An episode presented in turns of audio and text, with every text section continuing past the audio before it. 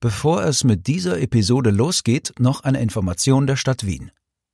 Auch wenn wir alle bereits ein wenig Corona-müde sind, dürfen wir eines nicht vergessen.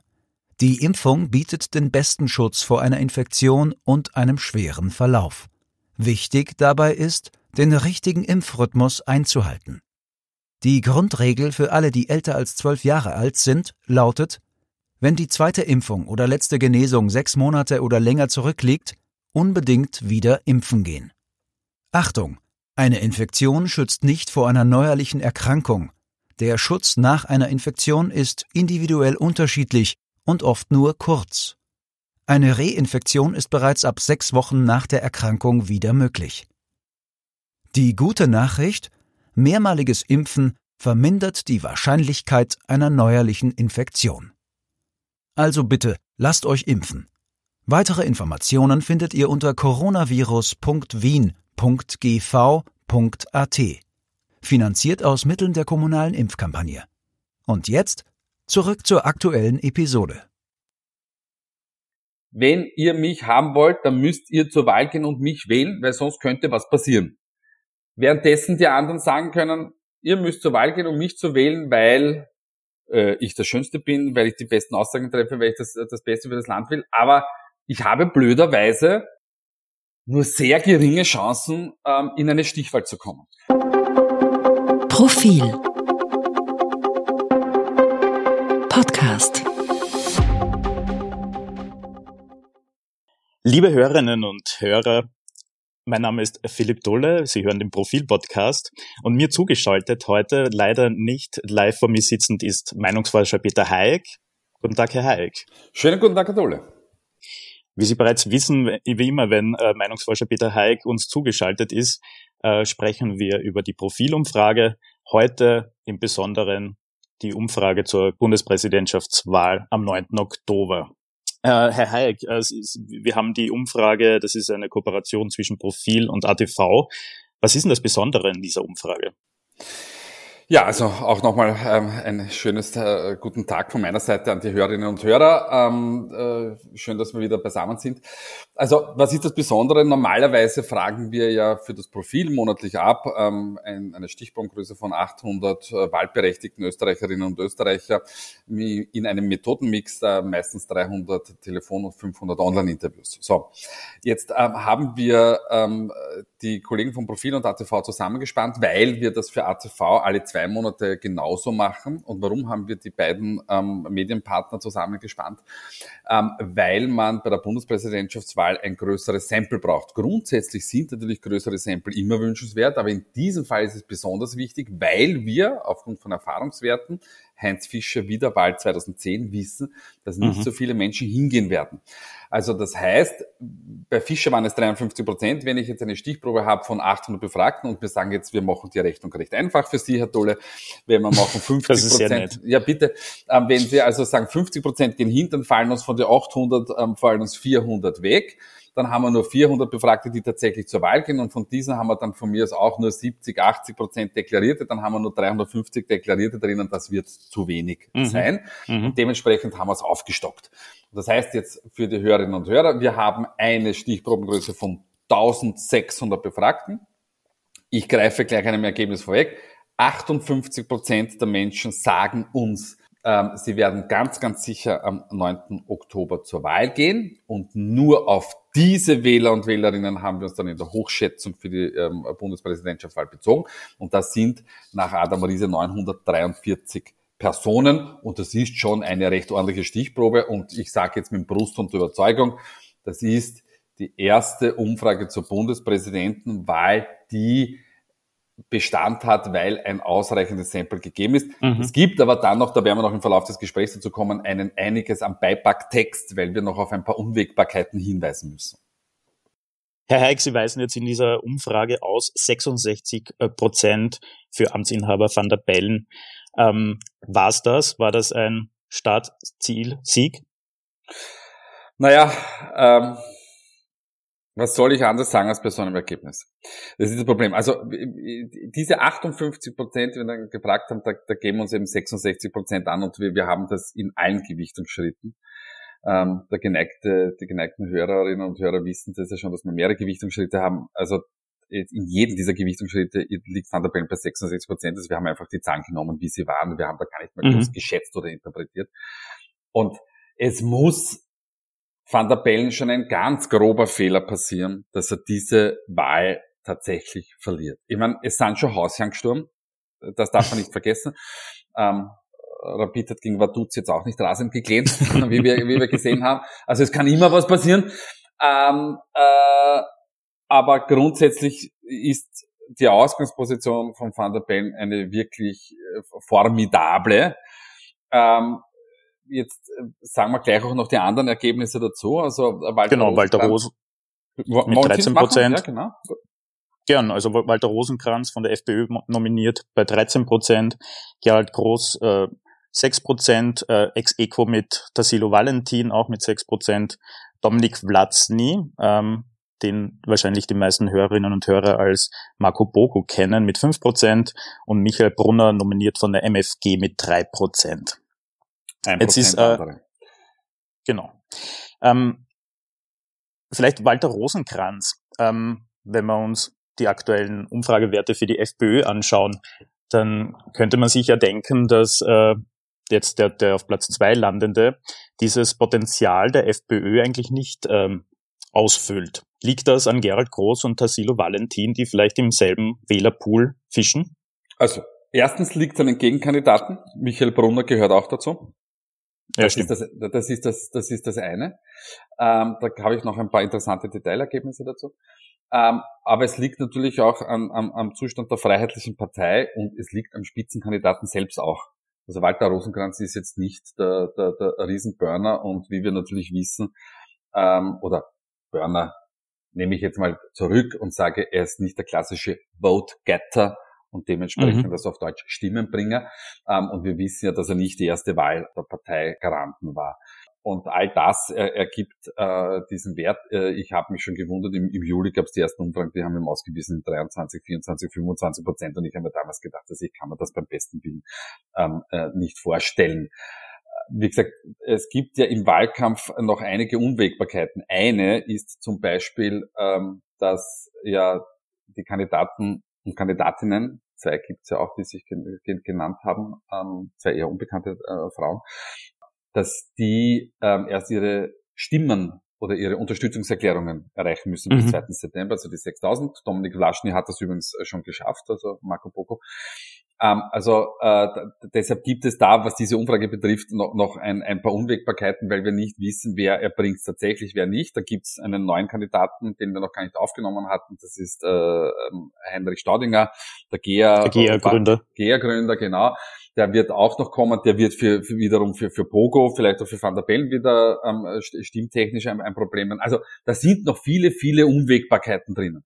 Aber was man jetzt schon sagen kann, ähm, für Walter Rosenkranz und die Freiheitliche Partei wird es sehr, sehr schwer, die Potenziale, die die Partei hat, ähm, wirklich auszuschöpfen, weil in der Sonntagfrage zur Nationalratswahl halten die Freiheitlichen bei 22 Prozent.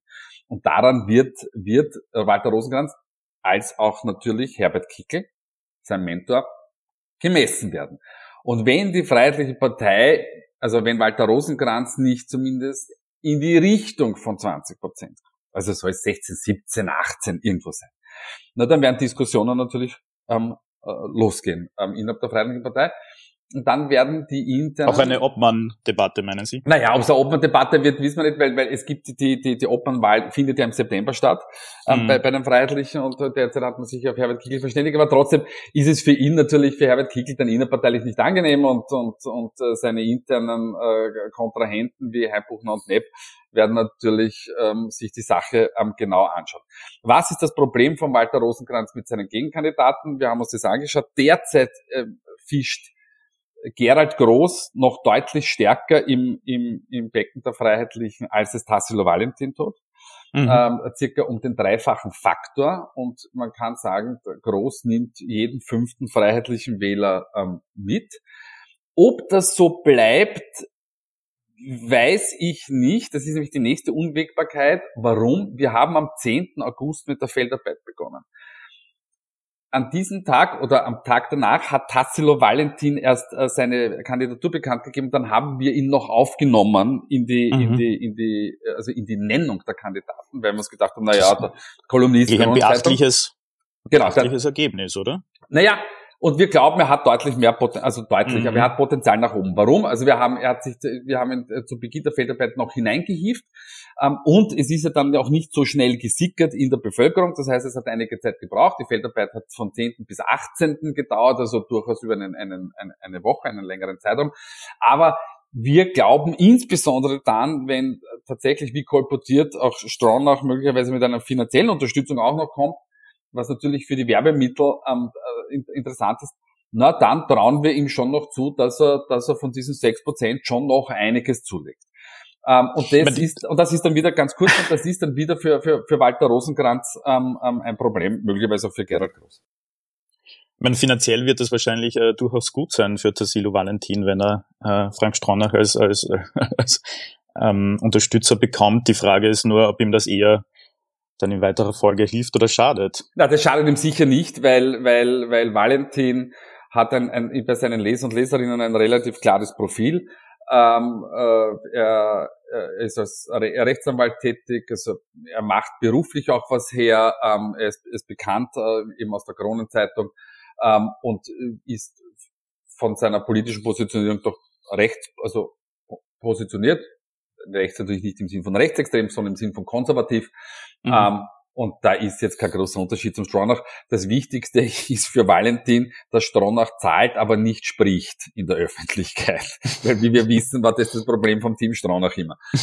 ähm, jetzt kommt noch, jetzt springe ich noch einmal ganz kurz zurück ähm, zur Ausgangs- äh, oder zur Eingangsfrage mit den 58% Ballbeteiligung. Es wird immer wieder in, in, in den Medien darüber diskutiert, dass die äh, schwache Mobilisierung ein Problem für Van der Bellen ist.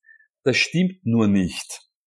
Mhm. Die Mobilisierung ist ein Problem für seinen Mitbewerb. Warum? Van der Bellen hat ein ganz klares, easy Motiv und eine Botschaft für seine Wählerinnen und Wählerinnen. Wenn ihr mich haben wollt, dann müsst ihr zur Wahl gehen und mich wählen, weil sonst könnte was passieren. Währenddessen die anderen sagen können, ihr müsst zur Wahl gehen, um mich zu wählen, weil äh, ich der Schönste bin, weil ich die besten Aussagen treffe, weil ich das, das Beste für das Land will. Aber ich habe blöderweise nur sehr geringe Chancen, ähm, in eine Stichwahl zu kommen. Das heißt, also die schwache Mobilisierung ist ein Vor Vorteil für den amtierenden mhm. Präsidenten und nicht gegen ihn. Das ist ein, ein, eine falsche Interpretation der, der Sachlage. Mhm. Ähm, ich würde gern ähm, auf Marco Bogo noch zu sprechen kommen, weil das, die fünf Prozent, äh, muss ich gestehen, äh, vielleicht liegt das auch äh, daran, dass man in Wien lebt und er da vielleicht auch präsenter ist äh, mit seiner Bierpartei. Ähm, aber natürlich steht er nicht als Marco Bogo auf dem Stimmzettel. Könnte das für ihn zum Problem werden, dass er mit seinem bürgerlichen Namen aufscheint? Äh, ich würde es jetzt nicht als Problem bezeichnen, sondern als Herausforderung. Ähm, ja, ähm, das, äh, das, das, sehen wir auch in der Umfrage. Also wir, wir bei Online sehen die Befragten die Kandidaten keine Kandidatin in dem Fall vor der Hand einmal, weil wenn alle 23 wir auflisten, dann wird es wahnsinnig viel und wir wissen nicht, ob die alle die Unterstützungserklärungen schaffen. Noch einmal. Also, die sehen die Kandidaten oder wir lesen Kandidaten vor. Da lesen wir natürlich Dominik Laschny vor. Mhm. Ähm, so, und jetzt äh, ist das äh, Problem gewesen, äh, dass viele gesagt haben, von denen nicht, aber man konnte äh, spontan einen anderen Kandidaten nennen und da haben uns die Leute Pogo gesagt. Wir haben uns das Verhältnis angesehen. Es ist gar nicht so tragisch. Ähm, mhm. Also man kann sagen, jeder fünfte Dominik Vlaschny-Wähler ist Pogo-Wähler. Naja, mhm. das sollte er hinbekommen. Also äh, das ist eine, eine Frage natürlich der, auch, auch in dem Fall auch der Werbemittel der, der, der, der Kampagne Fähigkeit. Aber Pogo hat noch ein anderes Thema und das haben Sie angesprochen es gibt ein ganz klares Ost-West-Gefälle ähm, in Österreich, mhm. was, was seine Bekanntheit und seine Wählbarkeit betrifft. Also er ist in, in Ostösterreich deutlich stärker positioniert, also im Faktor zwei bis drei zu eins im Gegensatz mhm. zu Westösterreich. Also Sie können das wirklich, wenn man sich das angeschaut, in, in, in der Regionen, wir machen immer Ost, Mitte, Südwest. Und je weiter man in den Westen kommt, also Tirol, Vorarlberg, desto stärker nimmt die, die, die Zustimmung zu ihm ab. Also das ist die zweite Herausforderung eigentlich. Mhm. Er bringt, ähm, er bringt das tatsächlich nicht in Breite. Und ähm, Pogo ist aller Voraussicht nach tatsächlich eher der Kandidat ist ein Wiener Kandidat eigentlich. Dann mhm. nehmen wir noch ein paar, paar Städte noch, Linz, Graz und so vielleicht noch hinzu. Also er ist ein urbaner Kandidat. Und das wird für ihn. Junger, junger Kandidat wahrscheinlich. Ja, das auch. Er ist ein anderer Kandidat, das muss man auch dazu sagen. Also ähm, äh, er hat eine, eine gewisse unique Position. Er ist der, der, der Künstler, er ist der Querkopf, ähm, auch mit einem Augenzwinkern versehen, so war trotz alledem Arzt und er ist bis dato, schauen wir mal, ob es Staudinger hineinschafft, aber er ist eigentlich von den Mitbewerbern eigentlich der, der, der einzig klassisch linke positionierte mhm. Kandidat. Mhm. Mhm. Aber es ist nicht so, dass es, dass es derzeit diese Schlagkraft entfaltet. Ähm, ich habe äh, im Anfang Juli ein bisschen in einem Interview mit der APA ein bisschen äh, vor mich hinspitisiert und gesagt, naja, wäre ich der Wahlkampfmanager von ähm, äh, Dominik Vlaschi oder Marco Pogo, dann würde äh, ich ähm, ähm, es so formulieren und sagen, es geht nicht um Platz eins bei dieser Wahl, es geht um Platz zwei bei dieser Wahl und den werden wir nicht mhm. den Rechten überlassen. Damit bekomme ich Mobilisierung hinein und mhm. kann mir möglicherweise Leihstimmen von Van der Bellen, wo ich sagen kann, wählt nicht den Van der Bellen, der wird's doch eh, gebt mir meine Stimme. Ich glaube, das wird sich nur nicht materialisieren lassen, also zumindest beim jetzigen Stand der Dinge wäre das zwar eine, ein, ein gangbarer Weg von, von, von der Kampagne-Idee her, ähm, wird sich aber wahrscheinlich nicht durchsetzen, weil dazu ist jetzt schon der Abstand äh, zu Walter Rosenkranz zu groß. Ja, ist es wahrscheinlich auch sein Problem, dass das natürlich auch äh, in gewissen Kreisen durchaus als sympathischer Kandidat dargestellte ähm, Spitzenkandidat ist, der dann aber, wo man sich denkt, okay, das findet man irgendwie toll, dass so jemand dabei ist und halt, wie Sie gesagt haben, ein, ein, ein andersdenkender Künstler, der, der, der das vielleicht auch irgendwie thematisch ein bisschen aufwirbeln könnte, spannender macht seinen Wahlkampf, den man auch vielleicht ganz gern unterstützen würde, unter anderem, aber dann in der, in der Wahlkabine doch lieber äh, zum Amtsinhaber greift. Genau das, das, das, das könnte der Fall sein und äh, die, das Kampagnenteam von Van der Bellen wird natürlich alles daran setzen, zu sagen, wenn ihr Van der Bellen wollt, dann müsst ihr Van der Bellen wählen. Und Van der Bellen hat noch einen Vorteil, ähm, äh, er hat auch viele ÖVP-Wähler und Wählerinnen hinter sich. Jetzt werden manche sagen, na ja, aber wieso? Das ist, das sind doch viele so unglücklich mit ihm. Ähm, und das ist ja doch nicht ihr Kandidat äh, und, und der ist alles andere als konservativ. Aber die Wähler und Wählerinnen der ÖVP wissen auch, was sie an ihn haben, weil ähm, Van der Bellen stützt diese Regierung. Mhm. Ähm, und äh, er, er hat auch äh, in den, seit, seit 2017 immer mit der ÖVP, in, in, namentlich mit Sebastian Kurz, ähm, aus Sicht der Wähler und Wählerinnen gut kooperiert soll also heißen, ein anderer Kandidat, ein anderer Präsident könnte ein Problem für die ÖVP als Regierungspartei werden. Und das heißt, schon allein aus dieser Überlegung heraus werden ein größerer Teil der ÖVP-Wähler und Wählerinnen auch Van der Bellen wählen. Also mhm. es ist nicht ganz so eindeutig, wie, wie, wie es oft gesagt wird, ähm, dass die, die konservative Wähler mit Van der Bellen nicht können. Das stimmt schlicht und ergreifend auch nicht. Ja. Was interessant ist, ist, dass, oder eigentlich so die, die, die logische Schlussfolgerung wahrscheinlich der letzten krisengebeutelten Jahre, die sich ja seit Ibiza äh, auf, äh, aufgestaut haben. Aber es gibt eigentlich, und das ist wahrscheinlich ein Vorteil auch für Van der Bellen, es gibt eigentlich keine Diskussion darüber, ob das Amt des Bundespräsidenten in Österreich vielleicht sogar obsolet sei. Also das, das können Sie wahrscheinlich bestätigen. Jein. Jein. ähm, die, die, die, die, klassische Antwort des, des Sozialforschers. Warum kann ich so nicht bestätigen? Es kommt auf die Fragestellung an. Also wir haben das ja für, für Profil ähm, ähm dies, diesmal erhoben äh, und da haben wir die Fragestellung so formuliert, ähm, ich, ich darf das vorlesen. Welcher Meinung zum Amt des Bundespräsidenten schließen Sie sich an? Und man konnte sich zwischen zwei Optionen entscheiden. Die eine ist, der Bundespräsident repräsentiert hauptsächlich die Republik. Man könnte das Amt ruhig streichen. Die andere lautet, der Bundespräsident ist ein stabiler Anker in Krisenzeiten. Das Amt darf man nicht streichen. So, mhm. es ist ganz eindeutig, wie es ausgeht. Und zwar 30 zu 60 für, für Nichtstreichen. Im Detail ist es so, dass die freiheitlichen Wähler eher fürs Nichtstreichen, äh, fürs Streichen Streichen sind, währenddessen ja. die anderen fürs Nichtstreichen sind. Das ist aber korreliert mit einer Frage, die wir, jetzt greife ich gleich einer Frage vor, die Sie gerne, gerne noch Sehr gerne. gehabt hätten, aber ähm, wir haben noch eine Frage gestellt, nämlich was meinen Sie, hat der österreichische Bundespräsident zu viel oder zu wenig politischen Einfluss und Macht oder ist es gerade richtig, wie es ist? So. Und das ist interessant. Wir haben eine Art 50-50 Positionierung zwischen zu wenig und gerade richtig, wie es ist. Nur fünf Prozent sagen zu viel. Und die freiheitlichen Wähler sind jene Wähler, die sagen, er hat zu wenig Macht. Und das ist natürlich aus Sicht der Freiheitlichen logisch zu dem, was Sie vorher gesagt haben. Also Sie sagen, der repräsentiert nur und der hat äh, zu, zu wenig Macht und deshalb braucht man nicht, der braucht viel mehr Macht und das ist so nach dem Motto, das ist, äh, wie es äh, Hofer schon damals im Wahlkampf gesagt, sie werden sich noch wundern, was alles geht. Und verfassungsmäßig geht da tatsächlich viel. Ähm, und es ist auch etwas, auf das Rosenkranz schon im Wahlkampf aufgesprungen ist, der gesagt hat, naja, aber wenn, wenn, wie es Usus ist, dem neuen Bundespräsidenten ähm, die, die Bundesregierung ihren Rücktritt anbietet und der noch nie mhm. angenommen wurde, hat er ja in seiner anderen Pressekonferenz gesagt, genau. naja, dann kann man sich das schon mal überlegen. Und genau auf das setzt Rosenkranz. Also er kennt seine Wähler diesbezüglich ganz gut. So, ich springe nochmal kurz. Das war die, das war die bewusste Provokation. Ja, natürlich. Quasi, oder? Das, das war, das war ist eine bewusste kalkulierte Pro Ja, aber nicht nur Provokation, sondern es ist ein ganz klassisches, es ist ein ganz klares Wahlmotiv. Er sagt, wenn ihr mich wählt, dann könnt ihr euch schon mal erwarten, dass diese Regierung wahrscheinlich nicht mehr im Amt bleibt. Ganz mhm. logisch, muss er so machen, handwerklich vollkommen in Ordnung ähm, äh, es, es wird nur nicht ausreichen. Aber grundsätzlich war das vom, vom, vom politischen Kampagnengedanken her und vom Agenda-Setting her ganz klar, ich muss meiner Wählerschaft signalisieren, ich tu was. Und das ist mhm. der erste Schritt und das, das, und damit trifft er auch einen Nerv bei seiner Wählerschaft ähm, mit, mit, Sicherheit. Ja. Wie gesagt, für die Mobilisierung und für, für einen Wahlsieg wird es aller Voraussicht nach äh, nicht reichen. So, jetzt komme ich aber nochmal zu, zurück zur Ausgangsfrage, nämlich wie wichtig ist das Amt? Wenn man allerdings den Menschen eine Option gibt zum, zum, mhm. zum, zum heutigen Verfassungsstatus quo und sagt, naja, also wir haben dort den, den Bundespräsidenten, aber stellen wir uns einmal vor, Sie wählen den Bundeskanzler, die Bundeskanzlerin direkt, die stellt sich ihre Regierung zusammen. Also die Regierung ist nicht mehr eine Koalition aus den Parteien des Nationalrats, sondern mehr oder mhm. weniger wie in den USA.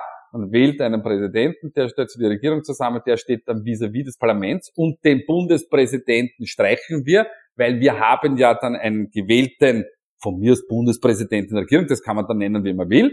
Dann beginnen die Menschen nachzudenken. Und das ist deshalb eine interessante äh, Debatte, die wir auch, glaube ich, weiterführen sollten, weil aufgrund dessen, dass die Parlamente immer mehr zersplittern, immer mehr Parteien schaffen sein, wird die Regierungsbildung immer schwieriger. Und das ist eine Diskussion, die gerade interessanterweise Berlusconi in Italien mhm. angerissen hat, der gesagt hat, er ist der Meinung, äh, der amtierende Präsident ist Mattarella, die haben ein nicht, uns nicht unähnliches System mit dem Bundespräsidenten und da gibt es den Premier.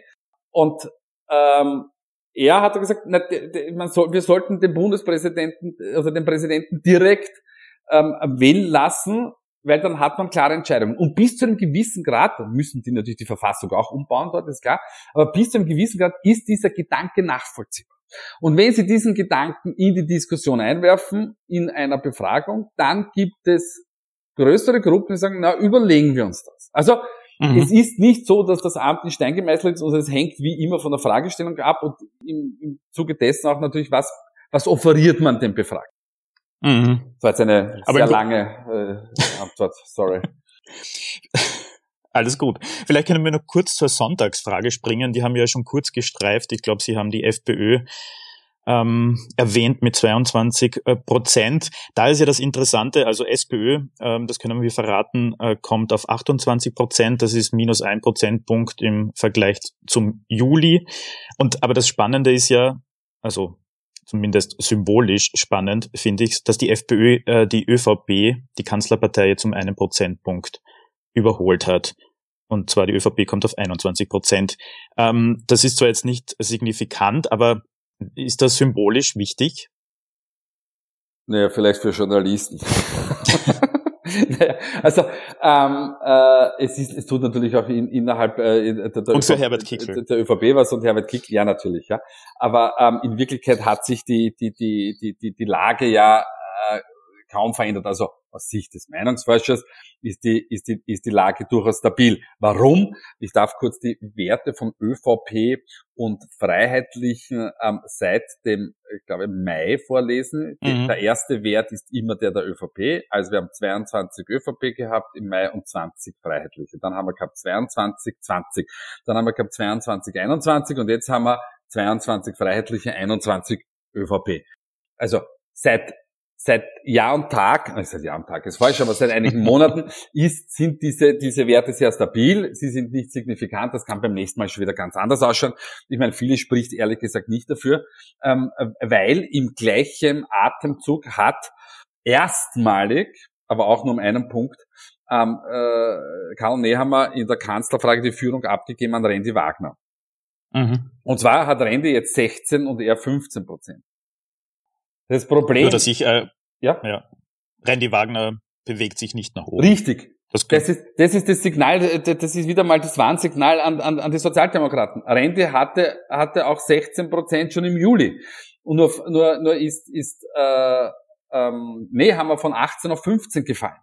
Ähm, und jetzt, äh, jetzt ist, ist auch das alles nicht signifikant und so, aber wir sehen seit dem März einen permanenten Abwärtstrend von Karl Nehammer. Also ich lese kurz die Zahlen vor. 23, 21, 19, 18, 18, 15. Also es geht permanent ähm, am bergab. Und jetzt muss man noch eins dazu sagen. Das sind ja keine sogenannten hochgerechneten Werte. Also, wir haben hier die Parteichefs und Chefinnen abgefragt. Den Herrn Brunner haben wir, glaube ich, nicht drin von der, von der MFG, aber weil er auch nicht im Parlament sitzt. Jetzt haben wir 16 für Randy und 15 für Nehammer sind 31. Dann haben wir mhm. 12 für Kickel, das sind 43. Dann haben wir noch 7 für ähm, Bertemann Reisinger, dann sind das 50 und dann haben wir noch 6 für Werner Kogler, das sind 56. 44 Prozent der Befragten nennen keinen dieser Kandidaten in der fiktiven Kanzlerfrage. Ich, ich kann mich nicht erinnern, wir haben immer geglaubt, niedriger als Alfred Gusenbauer geht nicht mehr. Mhm. Aber es, es geht tatsächlich, also 15 Prozent hat noch, glaube ich, kein Bundeskanzler ähm, vor Karl Nehammer gehabt an, an, an Zustimmung. Also es ist wirklich ein, man muss es leider so sagen, wie es ist, ein miserabler Wert. Und es zeigt uns aber eins, wie desillusioniert die Bevölkerung ist. Jetzt kann man sagen, na gut, ist eine Krise, ist nicht nur eine Krise, es sind multiple Krisen. Ähm, es ist wirklich keine leichte Zeit. Auf der anderen Seite darf man nicht vergessen, wir leben in Österreich, in einem der reichsten Land der, der, der, Erde. Wir werden diese Krise überstehen. Die, die ein bisschen finanziell potenter sind, denen es besser geht, sollten den, denen, die, die, die, denen es nicht so gut geht, unterstützen. Das erfolgt eh was über Steuer- und, und Abgabensystem. Aber die Situation ist wirklich, wirklich prekär. Und genau deshalb warne ich, ich weiß nicht, ich bin ein Perpetuum mobile, was das betrifft, genau deshalb warne ich vor einer, äh, vor einer Neuwahl. Weil mhm. es, es ist noch immer besser, eine, eine stabile Regierung zu haben, die sich miteinander gut verstehen, auch wenn sie nicht einen großen Rückhalt in der Bevölkerung hat, als wir gehen in eine Wahl und wissen nicht, wie diese Kiste ausgeht. Und im Sinn von nicht wissen, wie sie ausgeht, meine ich, welche realistischen Koalitionsmöglichkeiten, stabile Koalitionsformen es danach gibt. Das ist ein Blindflug und vor dem warne ich eindeutig und nochmals.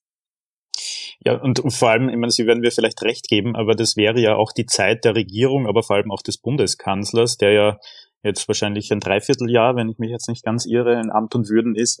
Das wäre ja auch so eine Krise, auch eine gute Zeit, sich jetzt vielleicht auch über die Sommermonate, wo alles ein bisschen runtergeht, die, äh, die, die Corona Welle ist am Abflachen, sich wieder zu profilieren, oder? Das ist ja, das würde sich ja anbieten. Naja, ja, gerade in, jetzt. In, in, der Sandkiste hört sich das super an, ja. Also, ja, ja, natürlich, ja. Also, wäre toll. Aber es, jetzt sehen wir äh, Karl Nehammer beim Arbeiten schon seit geraumer Zeit zu, um nicht zu sagen beim Scheitern. Und man muss sagen, naja, also wenn er jetzt nicht bald in die Gänge kommt und sein wahres Krisenmanagement zeigt, dann wird das nichts mehr. Und das verfestigt mhm. sich ja auch in der Bevölkerung. Ja? ja. Ähm, also warum das jetzt anders sein sollte, und bis dato haben wir, hat man immer gesagt, na ja, es hat aber trotzdem einen Kanzlerbonus und so weiter und so fort. Na, der ist, der ist weg. Das muss man, das muss man einfach ja. so sagen, wie es ist. Ja. Und alles andere, ist, ist Makulatur. Man kann, ich, ich würde gar nicht so weit denken, ich würde einfach daran denken und sagen, man muss einfach weiter arbeiten, weil es bleibt uns eh nichts anderes übrig. Und jetzt schaut man, dass man halt da durchschwimmt. Und ich über, wie gesagt, politische Marketing und politische Taktik kann ich mir dann Gedanken machen, wenn es vielleicht wieder irgendwann einmal ein bisschen ruhiger wird. Aber derzeit sehe ich das nicht. Und äh, vielleicht positiv für die ÖVP, man hat zumindest voraussichtlich noch zwei Jahre Zeit, sich um den Kanzlerin oder Kanzlerkandidatin Gedanken zu machen. So, so wie äh, der Herr Stelzer, Landeshauptmann von Oberösterreich, in einem Interview der Krone gesagt hat. Nämlich hat gesagt, also wir sind sehr froh, dass wir den Karl Nehammer jetzt haben und der macht das gut und wie es denn dann weitergeht bei den nächsten Wahlen, das werden wir sehen. Na, grüß Gott. Ich glaube, das hat ähm, ähm, noch nie ein, ein, ein schwarzer Landeshauptmann seinen Bundeskanzler äh, hm. so ausgerichtet.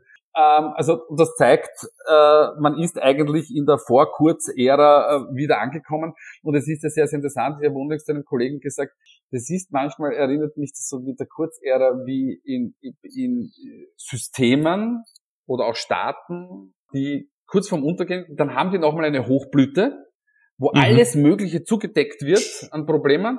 Und wenn dann derjenige weg ist, dann bricht alles zusammen und auseinander. Ähm, um nicht zu sagen, dass nicht die, die, diese Regierung davor oder diese Führenden davor ähm, auch schon die Probleme gelegt haben. Und dann geht alles den Bach hinunter. Und man hat so das Gefühl, das ist derzeit bei der ÖVP der Fall, weil da ist, ist egal, welchen Tag sie in der Vergangenheit gehabt haben, es poppt immer irgendwo etwas auf. Also es wird für die ÖVP ganz, ganz, ganz, ganz schwer, aus dieser Malaise wieder herauszukommen. Herr Heik, ähm, ich würde mal sagen, Vielen Dank für diese Analyse. Ja, gut. Ich danke auch. Ich, es war mir eine Freude, nach unserer kurzen Pause äh, wieder mit Ihnen sprechen zu dürfen. Es ist immer eine Freude und, und ja. erhellend. Na, na, na, vielen Dank auch. Also auch mit Ihnen, Herr Dulle, es ist ganz großartig. ähm, das nächste Mal hören wir uns im September und, und da werden wir, noch na, warten, warten, warten, bevor es jetzt gleich, ja, bitte, bitte, müssen, wir, bitte, müssen wir gleich bitte. anteasern und im September wird es möglicherweise nochmal eine große Umfrage geben ähm, mit dem Profil und wer dann Medienpartner, schauen wir noch, aber es wird, wir, wir basteln an einer nochmal großen Umfrage und dann werden wir zwei, drei Wochen vor der Wahl klarere Sicht haben, was die Bundespräsidentenwahl betrifft, weil ja die Einreichungsfrist für die Unterstützungserklärung ist der 2. September und dann wird sich das Feld auch lichten. Das ist wunderbar und ein erstklassiger Grund, sich auf den Herbst zu freuen, würde ich mal sagen. Vielen Dank. Danke auch.